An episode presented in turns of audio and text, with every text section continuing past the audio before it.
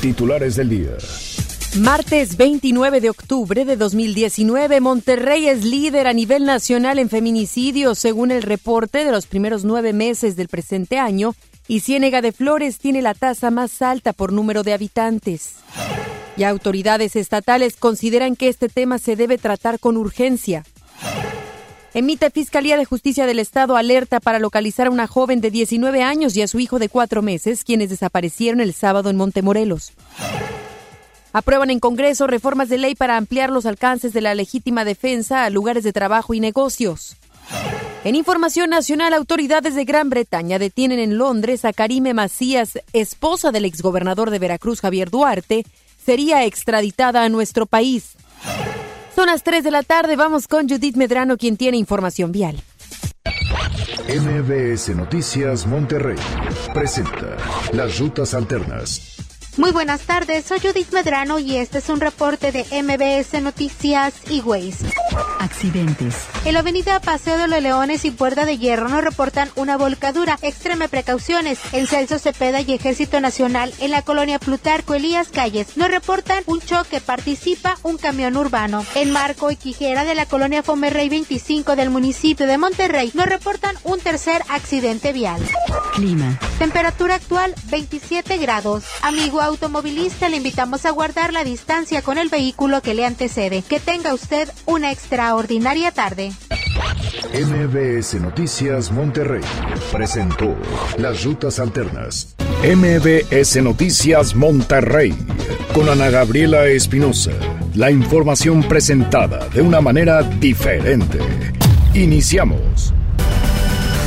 Muy buenas tardes, bienvenidos y bienvenidas a este espacio de información. Yo soy Ana Gabriela Espinosa y junto a todo el equipo de MBS Noticias Monterrey y FM Globo 88.1, agradecemos que nos esté sintonizando en esta tarde de martes.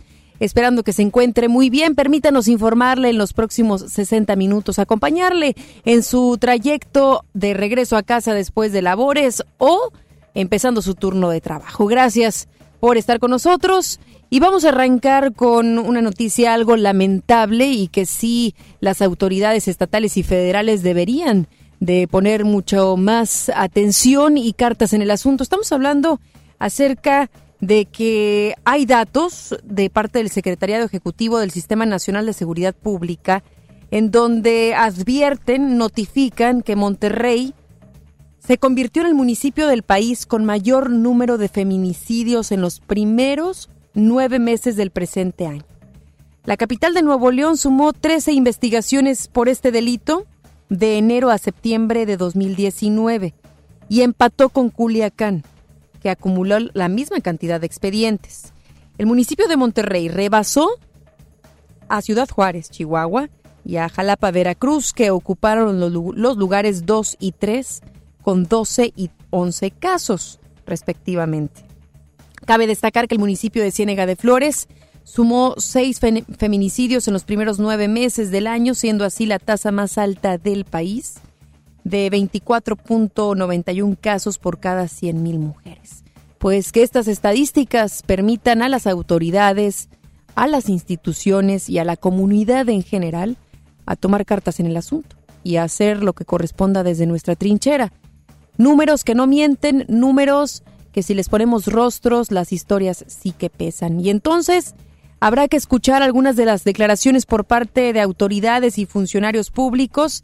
Es por eso que, vamos a primero a enlazarnos con Denny Leiva, porque el gobernador del estado consideró que se debe investigar y o sobre todo tratar con urgencia este tema. Vamos con Denny Leiva, quien tiene las declaraciones del gobernador y por supuesto las acciones que estarían tomando en, de manera urgente, como lo ha dicho ya el gobernador. Buenas tardes, Denny.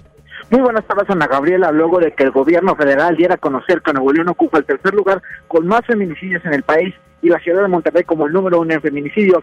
El gobernador del estado, Jaime Rodríguez Calderón, señaló que se debe investigar y tratar con urgencia las causas de esta situación. El mandatario estatal no descartó que hayan aumentado estos hechos violentos, pero sí indicó que mucho de esto se debe a la cada vez mayor participación de las mujeres en actividades relacionadas al crimen organizado.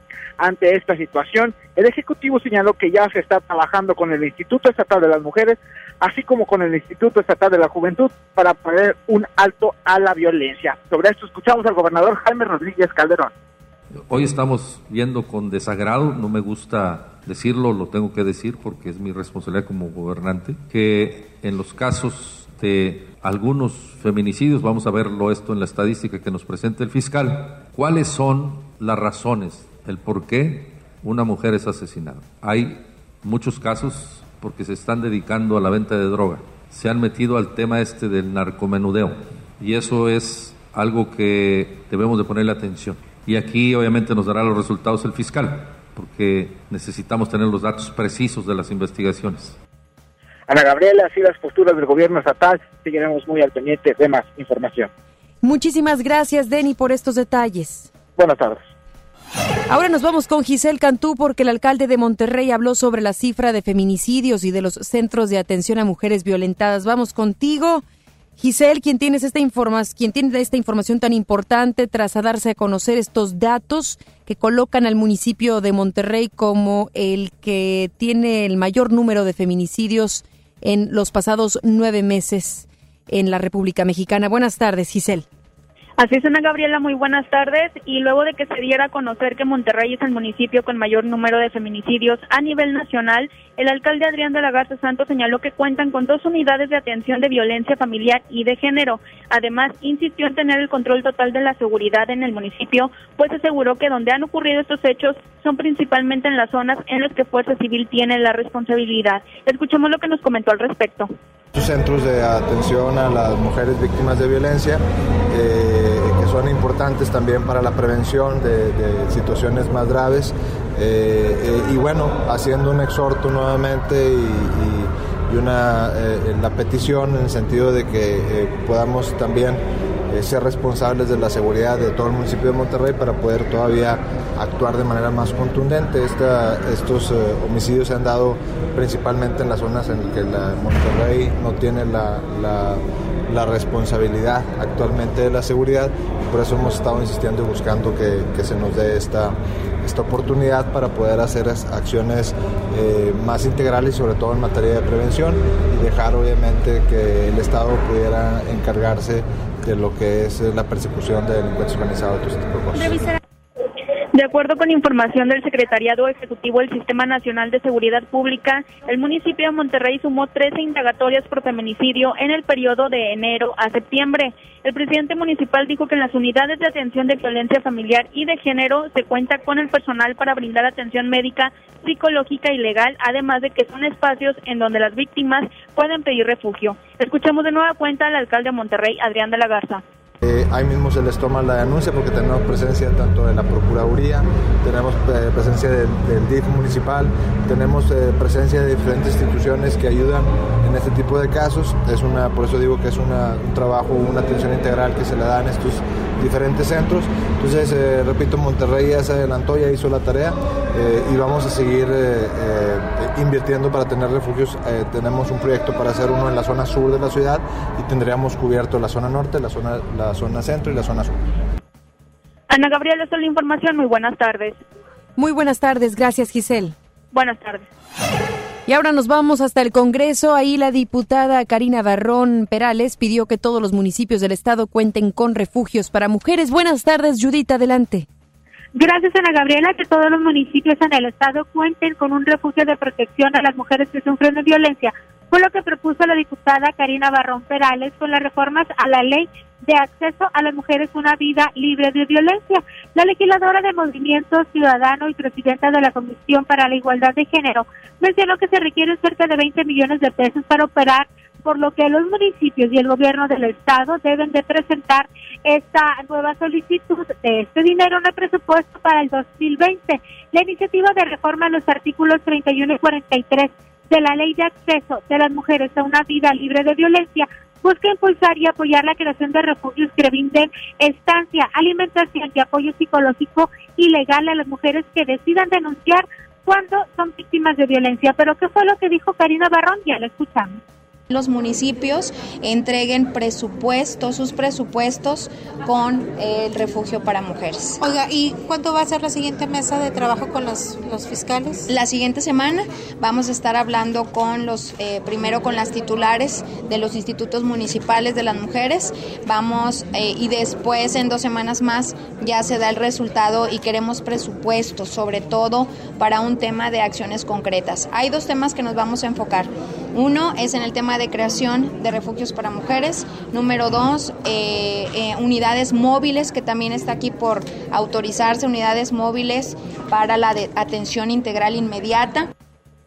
Ana Gabriela, te comento que va a ser el próximo miércoles cuando el dictamen de la comisión pase a el pleno del Congreso para que pueda ser aprobado en definitiva y como ya escuchábamos la próxima semana también van a acudir a ese recinto legislativo los directores o encargados de los institutos municipales de las mujeres de todo el estado, pues para que dialoguen sobre ese tema y bueno, pues también se pueda dar eh, entrada a esos presupuestos y informen también sobre la situación de los feminicidios en Nuevo León, concretamente, y pondrán una atención especial, según la legisladora de Movimiento Ciudadano, aquellos que cuentan con alerta de género. Ana Gabriela, es mi información. Muy buenas tardes. Muy buenas tardes, gracias Judith. Buenas tardes. Las estadísticas, los números ya están. Veremos qué sucede en estos próximos días y semanas. Y digo días y semanas porque no se debiera de convertir en meses ni años, sino que la respuesta por parte de autoridades, de instituciones que se dedican al 100% a defender a las mujeres y a brindarles un refugio, a brindarles todo lo importante para que puedan eh, tener seguridad que todas estas instancias, como le decía, autoridades, instituciones, sociedad en general, nos pongamos las pilas para que esto vaya a la baja y no volvamos a estar en esos números rojos como se los presentábamos hace unos momentos, en donde el municipio de Monterrey es el primer lugar. Veremos qué sucede en estos próximos días. Y la Fiscalía General de Justicia del Estado emitió ayer una alerta para localizar a una joven de 19 años y a su hijo de cuatro meses, quienes desaparecieron el pasado sábado en el municipio de Montemorelos. Una fuente policíaca mencionó que el sábado la joven identificada como Ana Lucía Aranda Pérez salió de su casa con su hijo Iker Alonso Aranda. Sin embargo, ya no regresaron a su domicilio ubicado en la colonia Raúl Caballero. Ana Lucía dijo antes de salir que iba a buscar al padre del bebé, pues viven separados, por lo cual la fuente dijo que los agentes ministeriales también buscan a este hombre para interrogarlo por la desaparición. La última vez que se vio a la joven vestía un pantalón azul de mezclilla y blusa blanca.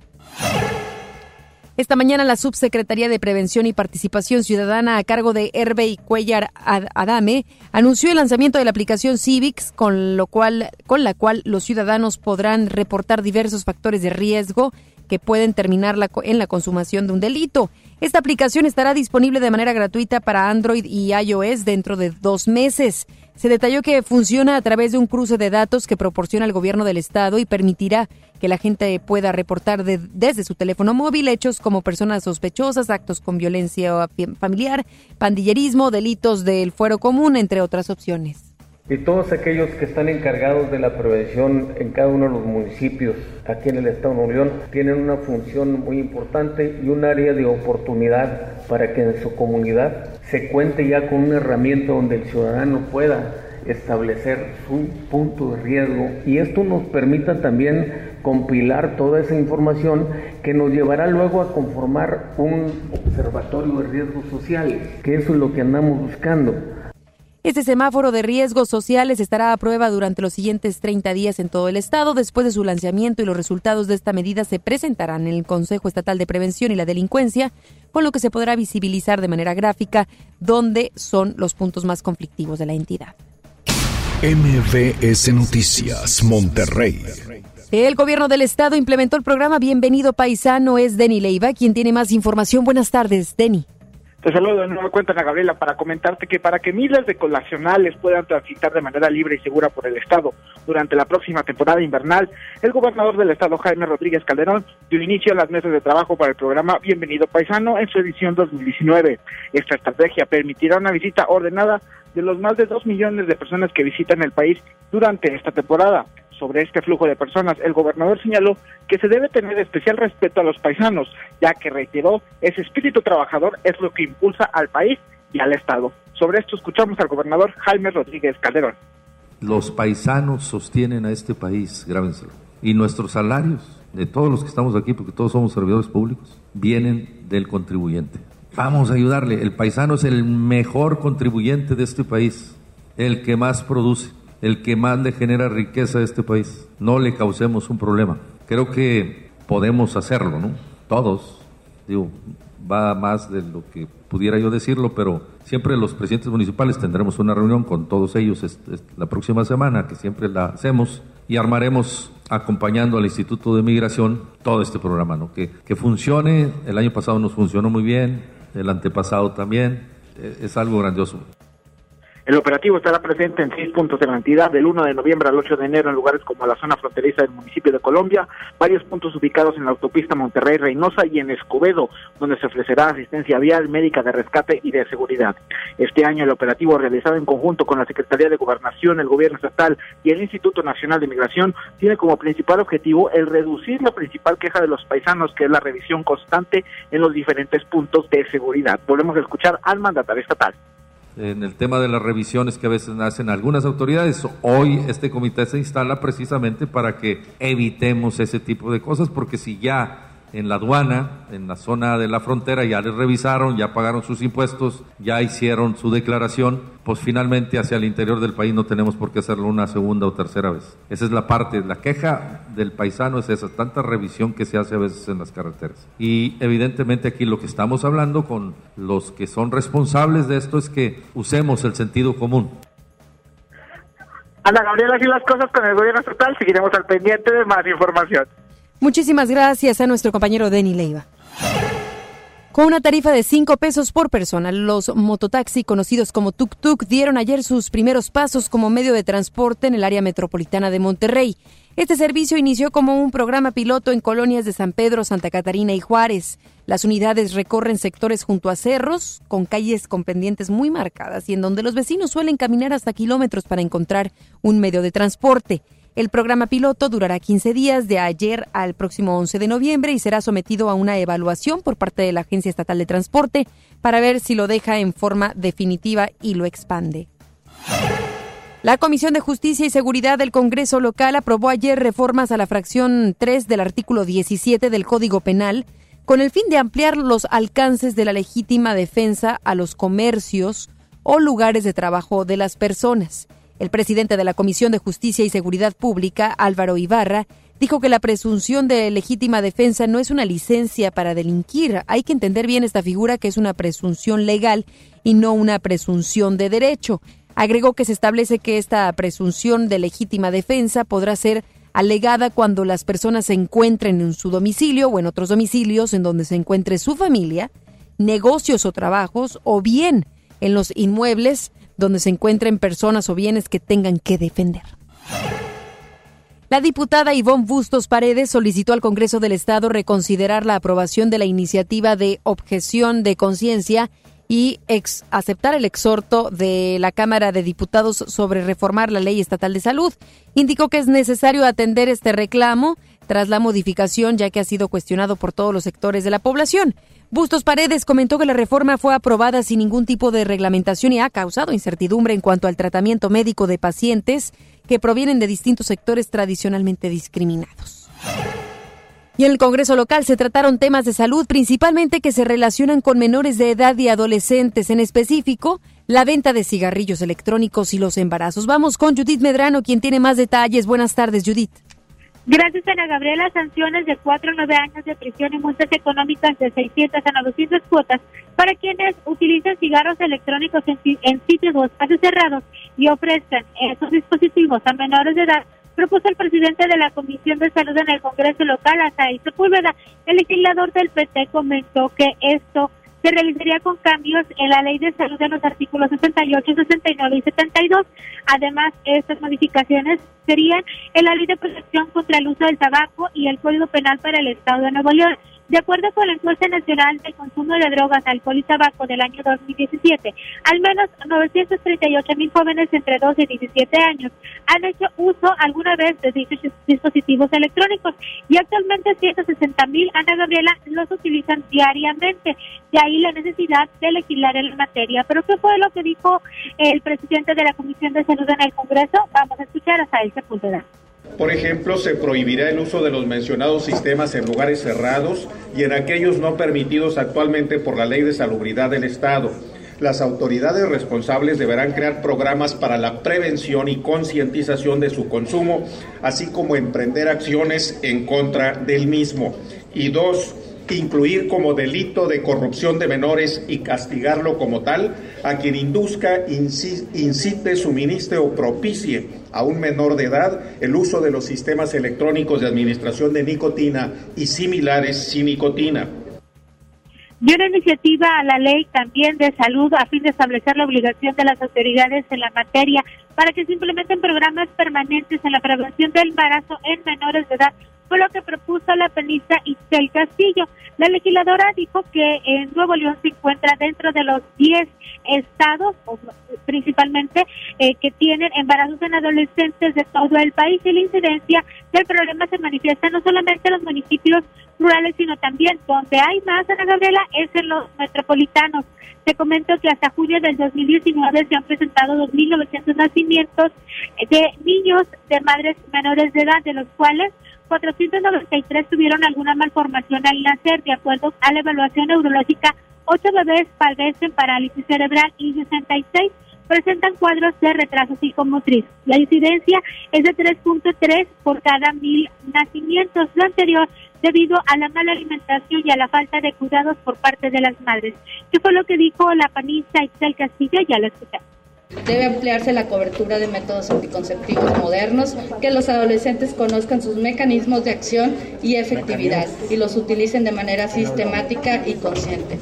Actualmente se tiene la necesidad de diseñar políticas que permitan a las jóvenes, a los jóvenes obtener mayor información y su uso correcto de los métodos anticonceptivos. Informar a los prestadores de servicios de salud sobre el derecho que tienen las jóvenes a ser informadas y recibir atención al igual que los demás miembros población. Ana Gabriela, te comento que ambas iniciativas fueron turnadas a la Comisión de Salud para su estudio y análisis. Ana Gabriela, mi información. Muy buenas tardes. Muchísimas gracias, Judith. Que pases muy buen martes. Muy buenas tardes. Más adelante, en MBS Noticias, Monterrey. Grupos de transportistas realizan hoy un paro en las principales carreteras del país como protesta por el otorgamiento de placas para los vehículos de doble remolque. Autoridades de Gran Bretaña detienen en Londres a Karime Macías, esposa del ex gobernador de Veracruz Javier Duarte. Sería extraditada a nuestro país. Regresamos después del corte a MBS Noticias Monterrey con Ana Gabriela Espinosa. El Tribunal Electoral del Estado de Nuevo León garantiza la legalidad y transparencia de las elecciones de ayuntamientos, diputados locales y gobernador, protegiendo la expresión de la ciudadanía trabaja permanentemente para que nuestras elecciones sean auténticas y confiables, haciéndolo de forma transparente, imparcial, independiente y con perspectiva de género. Tribunal Electoral del Estado. Defiende nuestra democracia. Ven a los martes y miércoles del campo de Soriana Hiper y Super. Lleva manzana red y golden delicious a 22.80 el kilo y papa blanca a 9.80 el kilo. Martes y miércoles del campo de Soriana Hiper y Super. Hasta octubre 30. Aplican restricciones. En México, más de 700 medios están unidos para apoyar a Teletón. A mí me gusta incluir. A mí me gusta impulsar. A mí me gusta unirme con todos los mexicanos. A mí me gusta poner el ejemplo. A mí me gusta sumarme a grandes proyectos. ¿A ti? ¿A ti? ¿A ti? ¿Qué te gusta hacer? Teletón, 14 de diciembre. Ven a vivir y a disfrutar una noche distinta con el talento y la voz de Lila Downs. Este viernes 8 de noviembre en el auditorio City Banamex. Boletos por sistema Ticketmaster. Lila Downs, en Monterrey. FM Globo 88.1 presenta Décadas con JC Ornelas.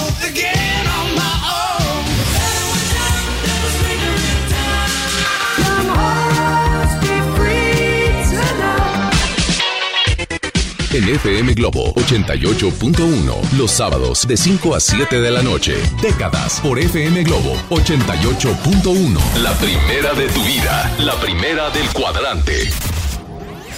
Estamos de estreno con el nuevo Liverpool Monterrey Esfera. Conócelo y encuentra la mejor variedad de muebles y artículos para el hogar y todo para consentir a tu familia. Tenemos marcas exclusivas, lo último en tecnología y mucho más. Ven a disfrutar una gran experiencia a partir del 5 de noviembre. En todo lugar y en todo momento, Liverpool es parte de mi vida.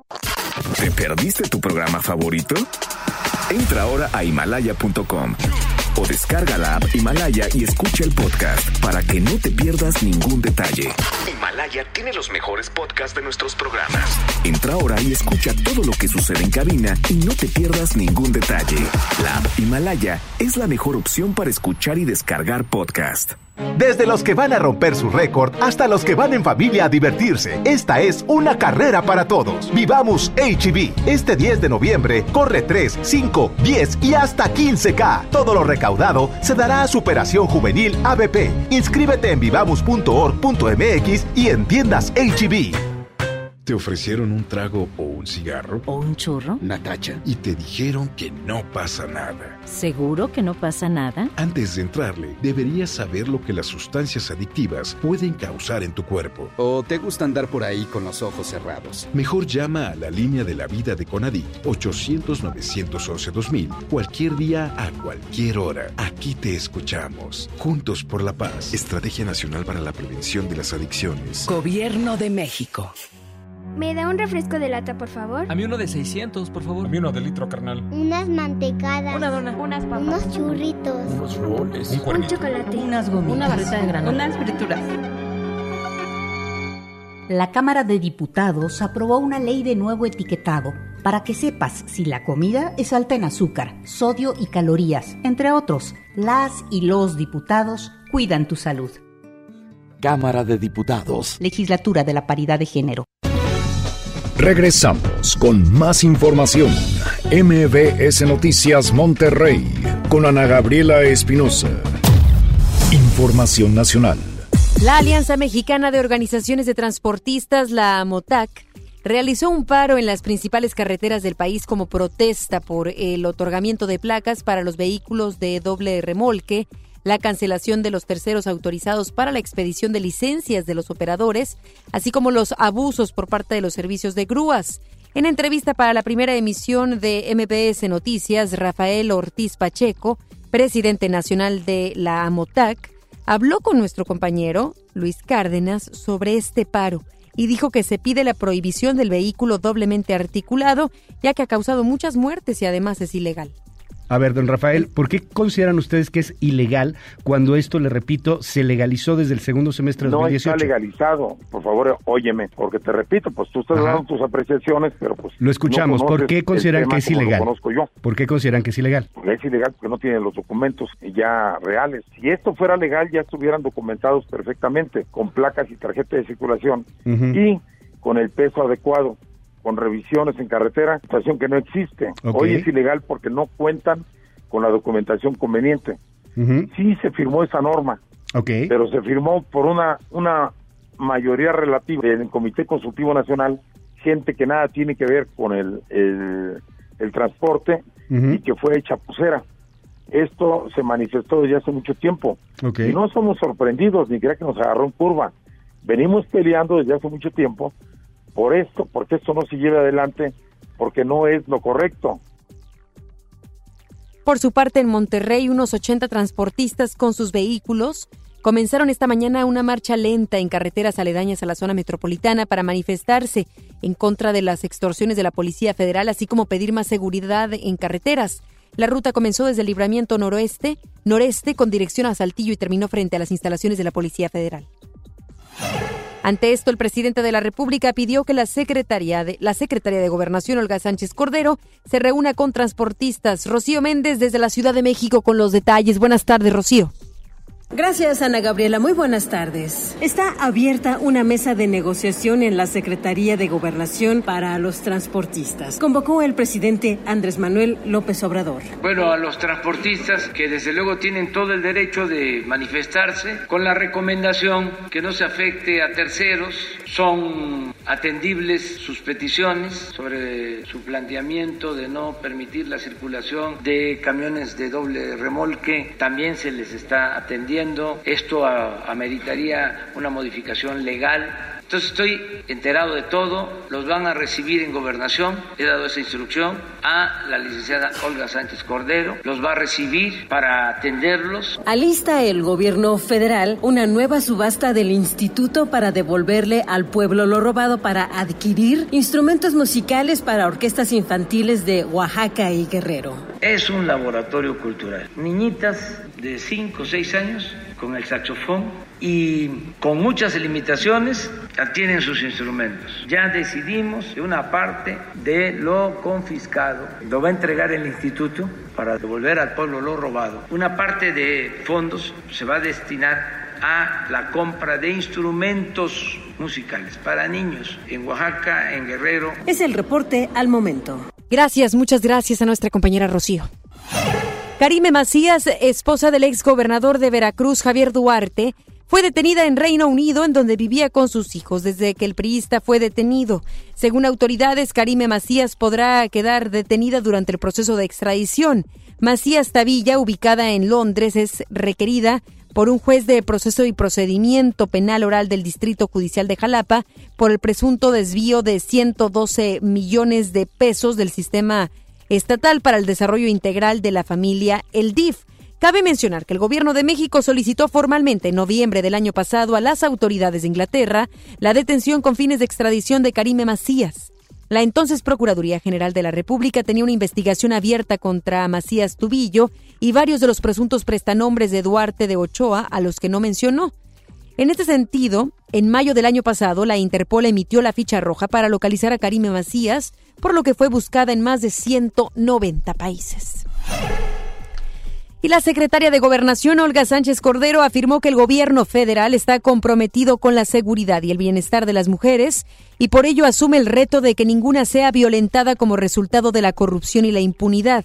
Añadió que aunque la violencia ha entrado en los hogares mexicanos, es posible combatirla con información oportuna y con inteligencia. Aunado a esto, Sánchez Cordero explicó que el Banco Nacional de Datos e Información sobre Casos de Violencia contra las Mujeres, el BANABIM, es una herramienta que permite registrar los tipos y las modalidades de la violencia a través de diversos indicadores que facilitan la concentración de la información sobre todo tipo de agresiones contra las mujeres. Agregó que el reto para el 2020 es seguir alimentando la información al Banabim, no solo como opción, obligación legal, sino con la convicción de que es necesario desterrar la violencia desde la fortaleza de las propias instituciones se han generado políticas públicas para combatir la violencia contra las mujeres, con acciones puntuales como mejora de alumbrado, recuperación de espacios públicos, implementación de rondines de seguridad, ubicación de rutas de transporte públicas más violentas. La violencia ha entrado a nuestros hogares y hoy podemos combatirla con información e inteligencia oportunas. La Comisión de Puntos Constitucionales de la Cámara de Diputados avaló con 17 votos a favor de Morena y Encuentro Social la reforma al artículo 41 de la Constitución Política para disminuir en 50% el financiamiento público de los partidos políticos y ahorrarse 2.500 millones de pesos. Este dictamen plantea modificar la fórmula para el cálculo de los montos de financiamiento y bajar del 65 al 32.5% el valor de la unidad de medida y actualización a considerar para fijar las cifras. Cabe recordar que el Instituto Nacional Electoral ya aprobó el financiamiento público para los partidos para el 2020 y quedó en 5.138 millones de pesos. El Instituto Nacional Electoral prevé aplicar multas por más de 760 millones de pesos a partidos por irregularidades en sus informes anuales de, de ingresos y gastos del 2018.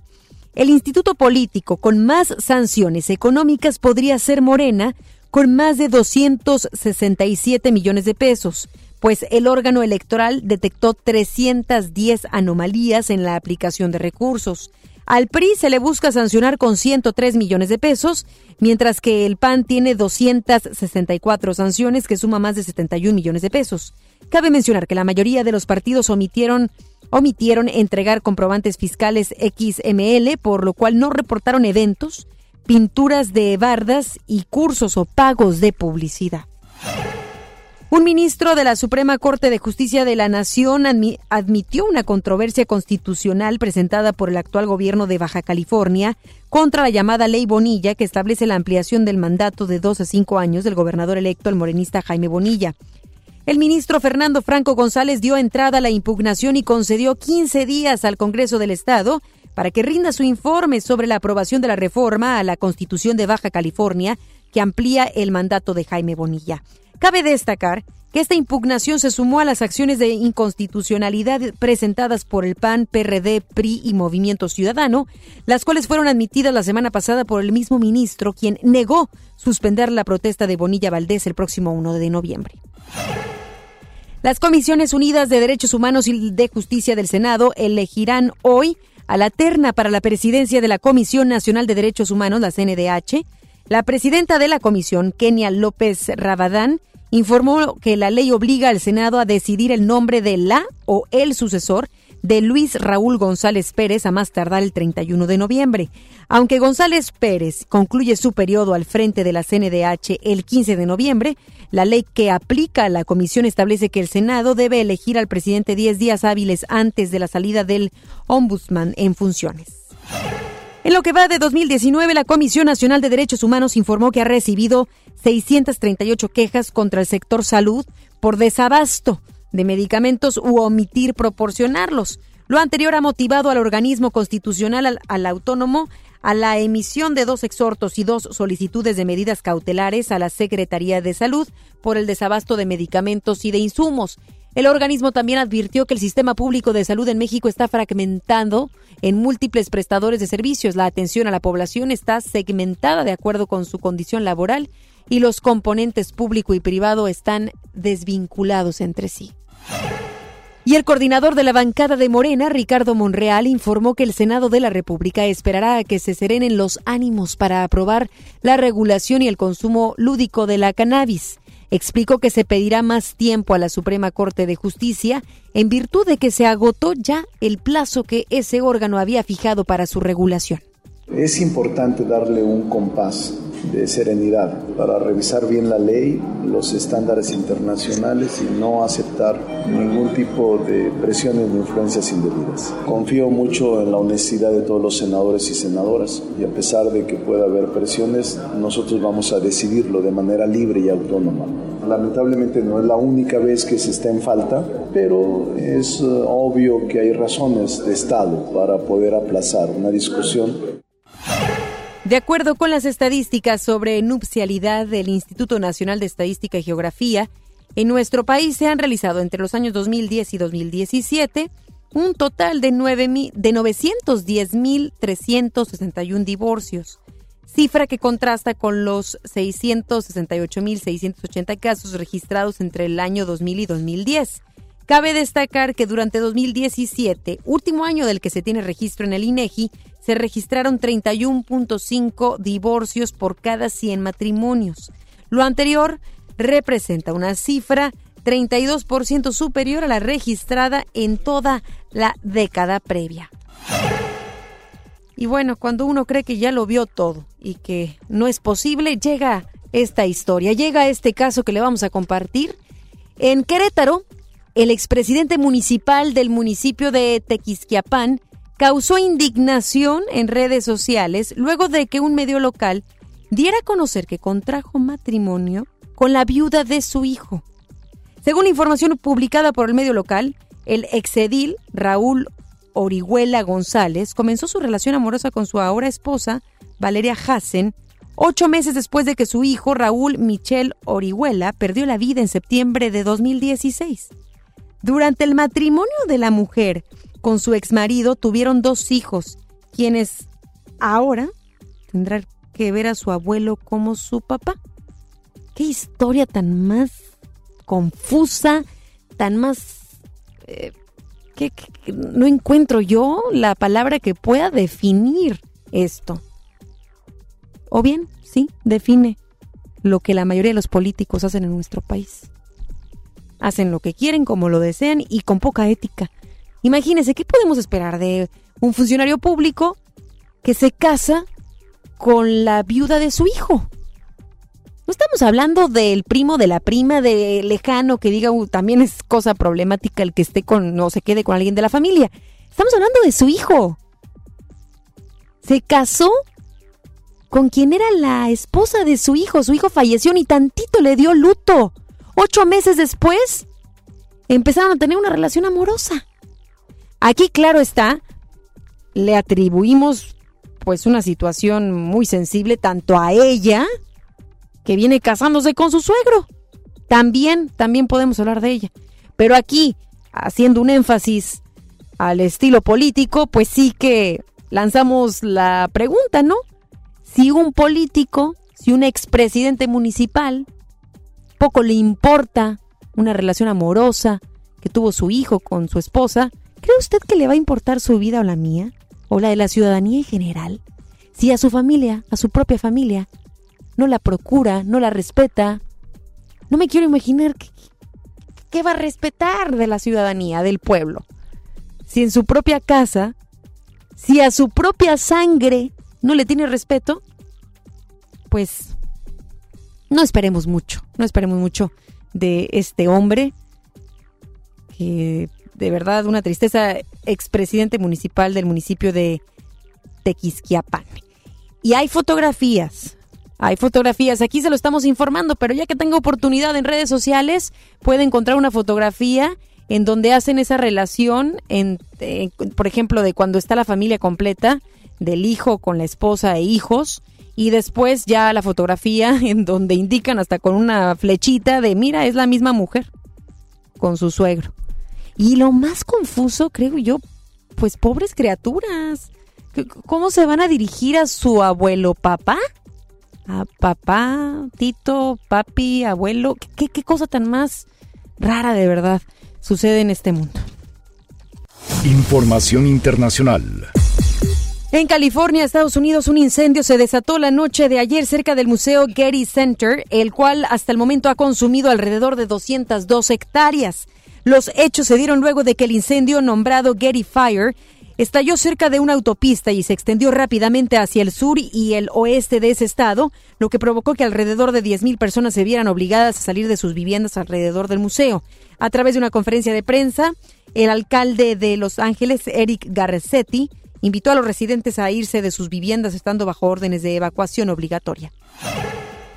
Luego de que el presidente de Estados Unidos, Donald Trump, confirmó la muerte del líder del Estado Islámico al-Baghdadi, al-Baghdadi, el día de ayer el gobierno estadounidense dio a conocer el asesinato de la mano derecha del líder de ese estado, Abu al-Hassan. Dicha noticia fue dada a través de las milicias de las Fuerzas Democráticas Sirias que confirmaron la muerte de Abu al-Hassan durante una operación junto con Estados Unidos. Dicha ejecución se produce como seguimiento de la operación que se estaba llevando a cabo para dar con el líder islámico al-Baghdadi en la que murió. Un hombre ganó 200 mil dólares en un sorteo de lotería el mismo día en que recibió su último tratamiento de quimioterapia en Carolina del Norte, Estados Unidos. Según declaraciones del ganador, Ronnie Foster compró un boleto de lotería antes de dirigirse al centro médico. Sin embargo, en ese intento ganó solamente 5 dólares y posteriormente con ese dinero adquirió otros dos boletos. Al momento de rascarlos, uno de ellos salió con el gran premio. Luego de esto, el hombre gana y declaró más bien que piensa viajar junto a su esposa con el dinero que recibió. Y luego de que se diera a conocer a Alberto Fernández como presidente electo de Argentina, ha salido a la luz que el hijo de 24 años del mandatario se desenvuelve como drag queen. El joven, de nombre Stanislao Fernández, es conocido en el ámbito drag bajo el nombre artístico Dizzy quien inmediatamente luego del nombramiento de su padre sumó más de 180 mil seguidores a través de sus redes sociales. Ante esto también se dio a conocer que Alberto Fernández, quien tomará protesta este próximo mes de diciembre, apoya a su hijo en la actividad que desarrolla. Y el presidente de los Estados Unidos, Donald Trump, dio a conocer a través de su cuenta de Twitter la participación de un perro que participó en la operación militar donde el líder del Estado Islámico Abu al-Baghdadi perdió la vida. El mandatario agregó una foto del animal, del cual no pudo revelar su nombre, pero dijo que resultó levemente herido durante el rastreo del líder en un túnel debajo de su complejo en Siria. Vámonos a una pausa, regresamos con más información. Regresamos después del corte a MBS Noticias Monterrey con Ana Gabriela Espinosa. Imagínate que en México solo tuviéramos de dos sopas. Solo tacos o hamburguesas. Solo dos equipos de fútbol. Solo mariachi o clásica. Solo blanco o negro. O solo dos formas de pensar. México es mucho más. En la diversidad y el respeto está nuestra riqueza. México somos todos. MBS Comunicaciones. Comadre, ¿ya viste tu recibo del agua? Hay un cupón de pollo matón. Checa la promoción. Hoy no cocino, ya la hice. Pollo matón, el corazón. Ven a vivir y a disfrutar una noche distinta con el talento y la voz de Lila Downs. Este viernes 8 de noviembre en el auditorio City Banamex. Boletos por sistema Ticketmaster. Lila Downs en Monterrey. El payaso favorito de la televisión cambia su peluca y colores brillantes por cuero y metal. Platanito Show es su nuevo espectáculo Heavy Tour. Prepárate para morir de risa este 2 de noviembre. Auditorio Pabellón M, el centro de los espectáculos. Boletos a la venta en Ticketmaster y en taquillas del auditorio. Residente Restaurant Weekend 2019. Tres fines de semana de 199 restaurantes a 199 pesos en toda el área metropolitana. Este fin de semana del jueves 17 al domingo 20, sal a comer. Consulta los restaurantes participantes en residente.mx y comparte. Nuevo León Extraordinario y Cerveza Modelo invitan. Y recuerda que las calorías no cuentan en fin de semana. Todo con medida. En Luna entendemos la importancia de descansar mejor para vivir mejor. Por eso creamos el colchón mejor calificado de México. Aprovecha 12 meses sin intereses y 100 noches de prueba. Visítanos en nuestra tienda en Punto Valle o en luuna.mx. Estamos de estreno con el nuevo Liverpool Monterrey Esfera. Conócelo y encuentra la mejor variedad en muebles y artículos para el hogar y todo para consentir a tu familia. Tenemos marcas exclusivas, lo último en tecnología y mucho más. Ven a disfrutar una gran experiencia a partir del 5 de noviembre. En todo lugar y en todo momento, Liverpool es parte de mi vida.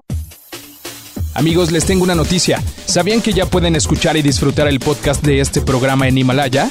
Así es, Himalaya es la app más increíble de podcast a nivel mundial que ya está en México y tiene todos nuestros episodios en exclusiva. Disfruta cuando quieras de nuestros episodios en Himalaya. No te pierdas ni un solo programa. Solo baja la aplicación para iOS y Android o visita la página de himalaya.com para escucharnos por ahí. Himalaya.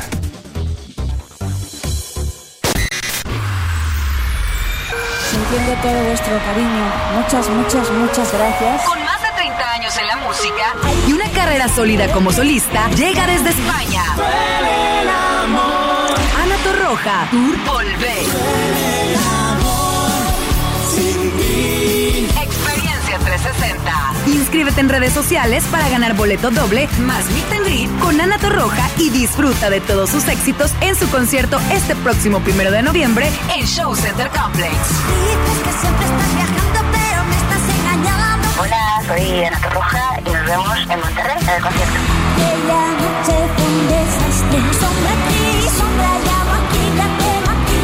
Ana Torroja, Volver. Vive la experiencia 360 en FM Globo 88.1. La primera de tu vida.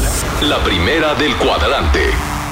¿Te ofrecieron un trago o un cigarro? ¿O un churro? Natacha. Y te dijeron que no pasa nada. ¿Seguro que no pasa nada? Antes de entrarle, deberías saber lo que las sustancias adictivas pueden causar en tu cuerpo. ¿O te gusta andar por ahí con los ojos cerrados? Mejor llama a la línea de la vida de Conadic 800-911-2000 cualquier día a cualquier hora. Aquí te escuchamos. Juntos por la paz. Estrategia Nacional para la Prevención de las Adicciones. Gobierno de México. Yo por el color. Yo por el tamaño. Yo por el diseño. Hay decisiones que podemos tomar basándonos en nuestros gustos, pero para otras necesitamos herramientas que nos ayuden. Por eso, el IFT te ofrece el comparador de servicios de telecomunicaciones para que elijas los servicios de telefonía fija, móvil, televisión de paga e internet que mejor se adapten a tus necesidades. Entra a comparador.ift.org.mx. Instituto Federal de Telecomunicaciones. Usted escucha MBS Noticias Monterrey con Ana Gabriela Espinosa. Los espectáculos con Ramiro Cantú. Muy buenas tardes, Ramiro, ¿cómo estás? Adelante con la información de los espectáculos. Gracias, Ana Gaby. Pues vamos a platicar de la actriz regiomontana Erika Bonfil, que bueno, el día de ayer se dio el banderazo oficial de la nueva telenovela Te doy la vida. En esa telenovela, bueno, tratarán diferentes temas. Ella comenta que no necesita ninguna cirugía para verse bien. Ella, ella y conserva edad. Escuchemos. Eh, la verdad no me he hecho nada, me aterra. Tengo mi ojera normal así, la retoco con maquillaje y en ahí con iluminación y sí, lo normal, pero me da mucho miedo rellenarme la cara. Me da pavor rellenarme y que se te vea así el cachetote y, los labios, no. Son mi boca como es, la arreglo con maquillaje y nada más. He sido muy afortunada que a pesar de tanta iluminación y tanto maquillaje, mi, mi piel ha resistido. Bueno, pues válido su comentario. Cambiamos de información. En esta misma telenovela, Jorge Salinas regresa a Televisa en Te doy la vida. Bueno, van a tratar el tema de las parejas homoparentales que ahora están eh, pues teniendo familia. Vamos a escuchar. Yo estoy a favor de la adopción, a favor del amor para los seres indefensos y que no tienen ese amor no tiene nada que ver las preferencias sexuales. Lo que importa es la educación que le demos a los niños y el amor que le demos a los niños. Muchos padres heterosexuales no dan amor, no dan calidad. Bueno, pues hasta aquí los espectáculos, muchos más que los famosos, 5 de la tarde en contacto a través de FM Globo. Claro que sí, gracias Ramiro. Buenas tardes. Vamos ahora con información importante con David Ramos. Esta semana se realizará la exposición Expo Tu Casa en Cintermets, en la que participarán más de 180 empresas que ofrecerán la mayor variedad de productos y servicios para el hogar y la oficina. Esta exposición se llevará a cabo del viernes primero al domingo 3 de noviembre y en ella se ofrecerán más de 15.000 diferentes productos, así como servicios en muebles, decoración y acabados. En este evento habrá más de 4.000 marcas en muebles, electrónica y línea blanca, artículos decorativos, forja y herrería, cocinas y closets e iluminación. La exposición también ofrecerá atractivos adicionales, como conferencias con la conductora y diseñadora Luz Blanchett, así como demostraciones gastronómicas de los chefs Tony Cabrera y Remy Garibay, entre otros. Para MBS Noticias Monterrey, David Ramos. Deportes con Paco Ánimas. Muy buenas tardes, Paco Ánimas. Tenemos información contigo de lo más sobresaliente del mundo deportivo. ¿Cómo están amigos de FM Globo 88.1? Arrancamos con la información deportiva y es que el día de ayer jugaron las Rayadas del Monterrey, impusieron un récord de 42 puntos en la fase regular a falta de dos fechas en el campeonato de la Liga MX femenil, le arrebatan el récord al equipo de Tigres y con esto suman la mayor cantidad de puntos posibles al momento en la historia de la liga en fase regular. Por otra parte, el equipo de Tigres derrotó dos por uno al equipo del América y con esto también se apunta para seguir de cerca a las Rayadas a falta de dos fechas del campeonato. Visitan al Atlas de Guadalajara el próximo sábado y después estarán haciendo la visita contra el Querétaro, mientras el equipo de Monterrey se estará enfrentando al Tijuana en la siguiente campaña. Por otra, en la siguiente este, jornada, mejor dicho. Por otra parte, también mencionarles a todos que en torno al caso Gustavo Matosas, un directivo o ex directivo del Querétaro menciona que desde el 2011 tenía este tipo de arreglos de moches el entrenador uruguayo, inclusive que esta fue la razón por la que abandonó eh, la dirección técnica del Querétaro en aquel tiempo. Así que las cosas se le complican cada vez más al hombre que dijo aburrirse al dirigir selecciones nacionales y que buscaba la alegría de dirigir clubes. Ya vemos por qué le gustaba recibir billetito. Ana Gabriela, hasta aquí la información deportiva en FM Globo 88.1.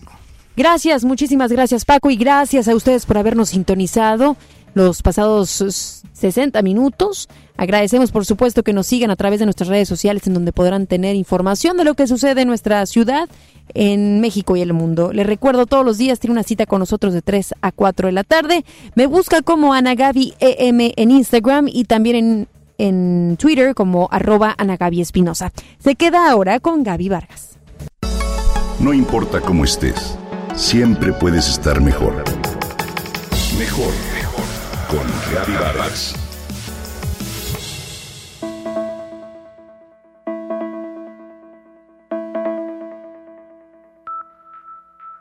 Cada vez que abres un sitio web, das un like, pides un Uber, consultas Wikipedia, pagas con tarjeta, descargas una aplicación, mensajeas con un amigo por WhatsApp, entras a Facebook, Instagram, Twitter y demás, dejas una huella en el ciberespacio.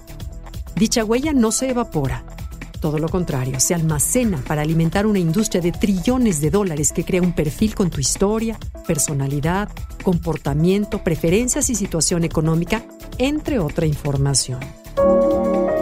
Tú y yo, como usuarios, ignoramos por completo que los algoritmos nos dan una serie de calificaciones que determinan no solo quiénes somos y cuánto valemos, sino cómo merecemos ser tratados.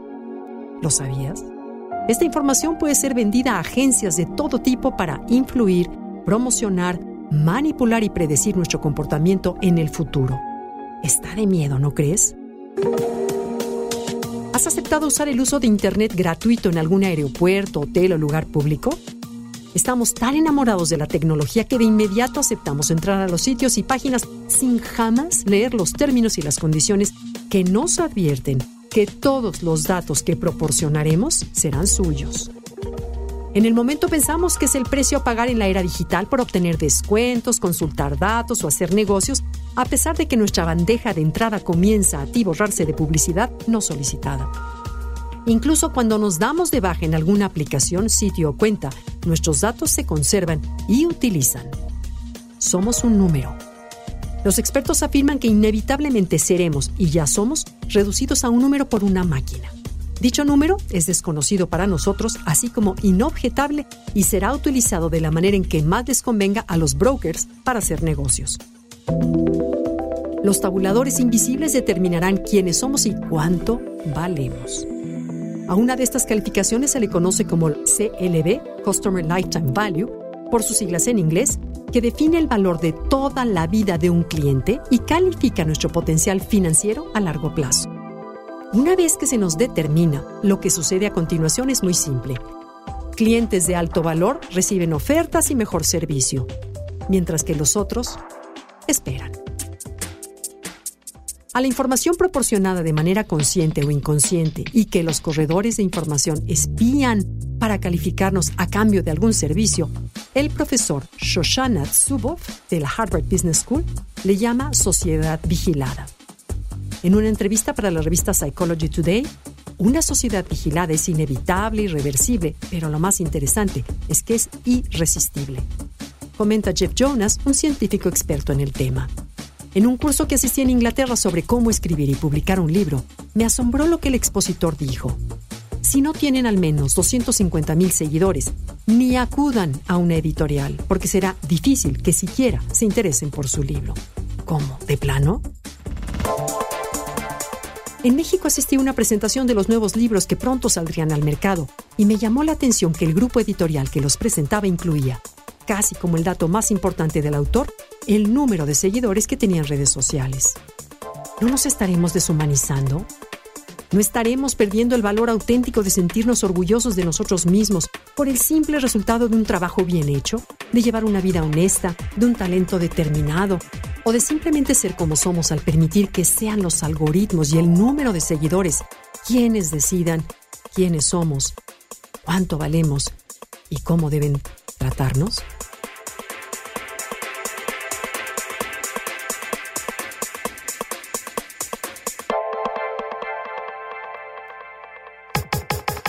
Comenta y comparte a través de Twitter. Gaby-Vargas. Gaby-Vargas. No importa cómo estés, siempre puedes estar mejor. Mejor, mejor. Con Reavivadas. Esto fue MBS Noticias Monterrey con Ana Gabriela Espinosa. Lo esperamos en la próxima emisión o antes si la noticia lo requiere.